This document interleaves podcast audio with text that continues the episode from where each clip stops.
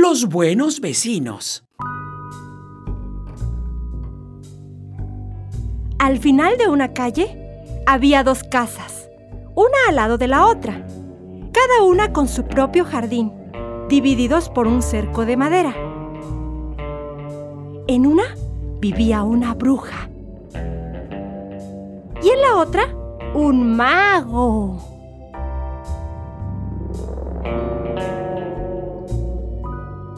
En el jardín de la bruja crecían hierbas aromáticas, enredaderas, musgos, helechos. En la casa del mago había un cuarto con estantes llenos de libros polvorientos, con hojas amarillentas por lo antiguos que eran. Ahí repasaba sus hechizos una y otra vez.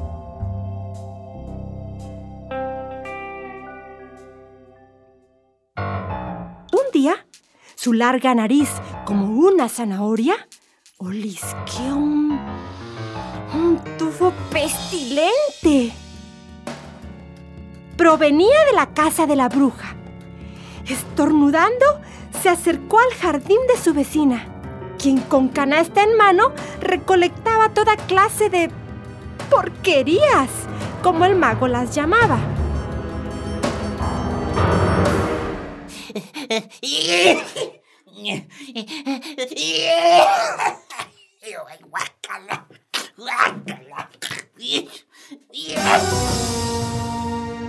Veamos.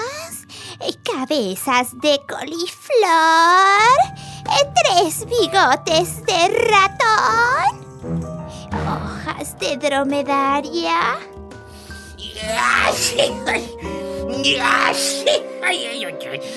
Otra vez, otra vez ese esperpento de bruja. Ya comenzó a hacer sus horribles brebajes apestosos. ¡Guácala! Y es que el trabajo de bruja no la dejaba descansar ni un solo momento. En sus calderos viejos y tiznados siempre estaba mezclando hierbas y menjurjes. Eso al mago no le hacía gracia alguna, pues todos los días era lo mismo. Aquellos tufos cruzaban hasta su casa. Era insoportable. Se asomó por encima de la cerca y le gritó a la bruja. mira, mira, por ahí un caracol. Atrápalo antes de que se te escape. y ah, mira por allá, ¿eh? Por allá, por allá, sí. Un gusano muy jugoso. Sí, muy jugosito. ¡Ay, que no se te olvide llevar esa estupenda rana!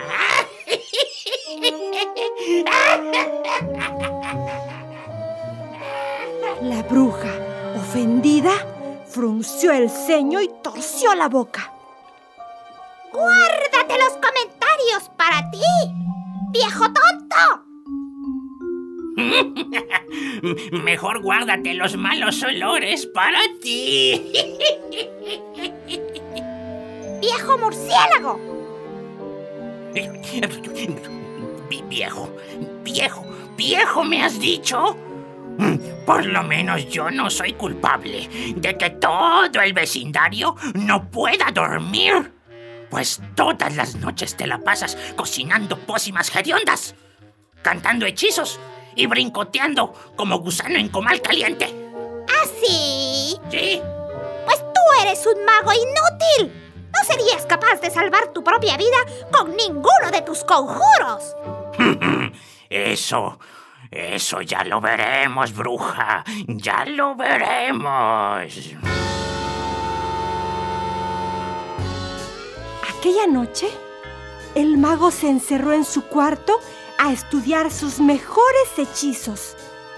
Había pasado mucho tiempo en que no encantaba a nadie. Ya solo se dedicaba a curar verrugas de la nariz o callos de los pies. Ahora estaba buscando algo verdaderamente sorprendente. ¡Lo encontré! ¡Lo encontré! Se dijo por fin a la mañana siguiente. Sin esperar ni un minuto, salió corriendo rumbo al jardín de la bruja y le dijo, con que no podía hacer ningún hechizo para salvar mi propia vida. ¿Eh? ¿Eh, bruja? Pues mira esto. Mumbo yumbo, de arriba para abajo. Taco retaco, yo no soy malo. Mira hacia atrás y verás qué regalo.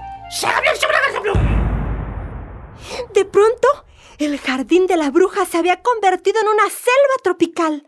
Su gato, su gatito fiel, se transformó en un hipopótamo.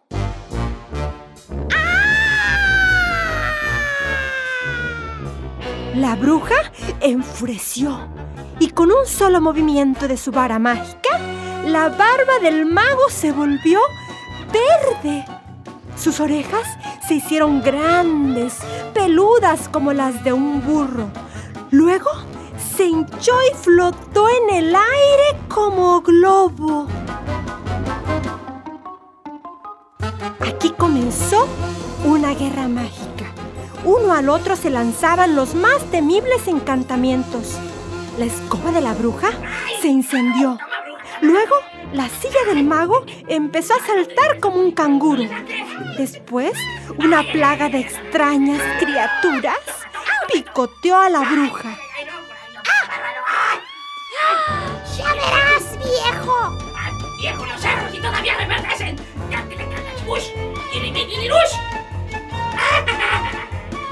¡Viejo embustero!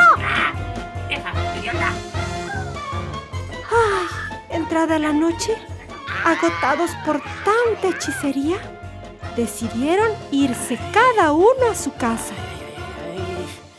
Esa arpía se va a enterar de lo que soy capaz. Ay, ay, ay, ay. ¡Ja! Le voy a dar una lección Pero no se fueron a descansar. Mm, mm. Tanto la bruja como el mago fueron en busca de su mejor conjuro. El mago reunió sus mejores hechizos y los mezcló. La bruja echó todo lo que encontró en su hirviente caldero. Por la mañana, el mago salió corriendo en dirección de la casa de la bruja. Estiró los brazos recitando su terrible hechizo.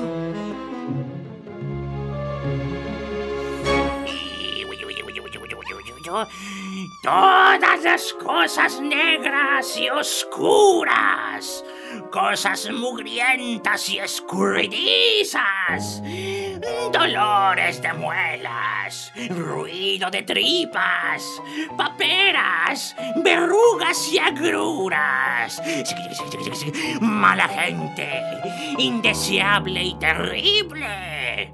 Del mundo, desaparece. ¡Desaparece! Mm, ¡Vete, mala gente! ¡Esfúmate! ¡Y que nunca vuelva a verte! ¡Caplum! De las manos del brujo comenzó a salir un humo negro y espeso. La bruja se apresuró. Sacó de su vestido una botella que contenía su poción mágica y se la arrojó al mago.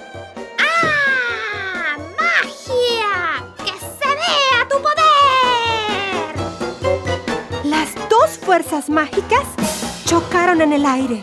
Un gran crujido se escuchó.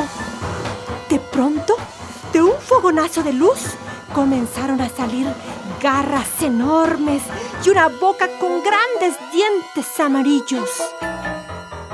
Habían creado un espeluznante monstruo. Rugió, pisoteó la cerca, persiguiendo a la bruja y al mago por igual.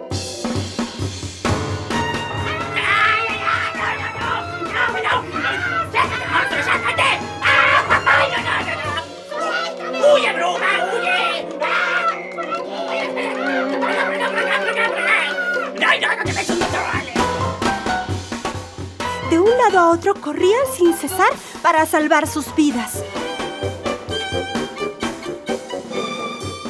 hasta que agotados cayeron de rodillas frente a frente. Y cuando el monstruo estuvo a punto de comérselos, Perdón, mago. Todo ha sido culpa mía. No, no, no, no, brujita. Ha sido mi culpa. Mi culpa nada más. Perdón, perdón. ¿Eh? ¿Eh?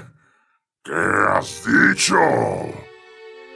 vociferó el monstruo poniéndose pálido, pálido. Ay, he dicho perdón, perdón. El mago se dio cuenta que había descubierto la palabra mágica. Perdón, perdón, perdón. Perdón, perdón, perdón. ¡Perdón! exclamaron bruja y mago al mismo tiempo, mientras se abrazaban dando brincos. El monstruo empezó a temblar descontroladamente, con tal violencia que ¡fum! se convirtió en un montón de polvo. Y desde aquel día, la bruja y el mago se han hecho muy buenos amigos. Ahora se visitan a menudo para tomar café e intercambiar sus mejores hechicerías. ¿Quieres más azúcar, brujita? Por favor, Ay, ay, A ver. Es azúcar mascabado de la que te gusta. Y cuéntame, cuéntame, ¿cómo es que te salen tan apestosos los menjurjes? A mí me salen apestosos cuando como frijol.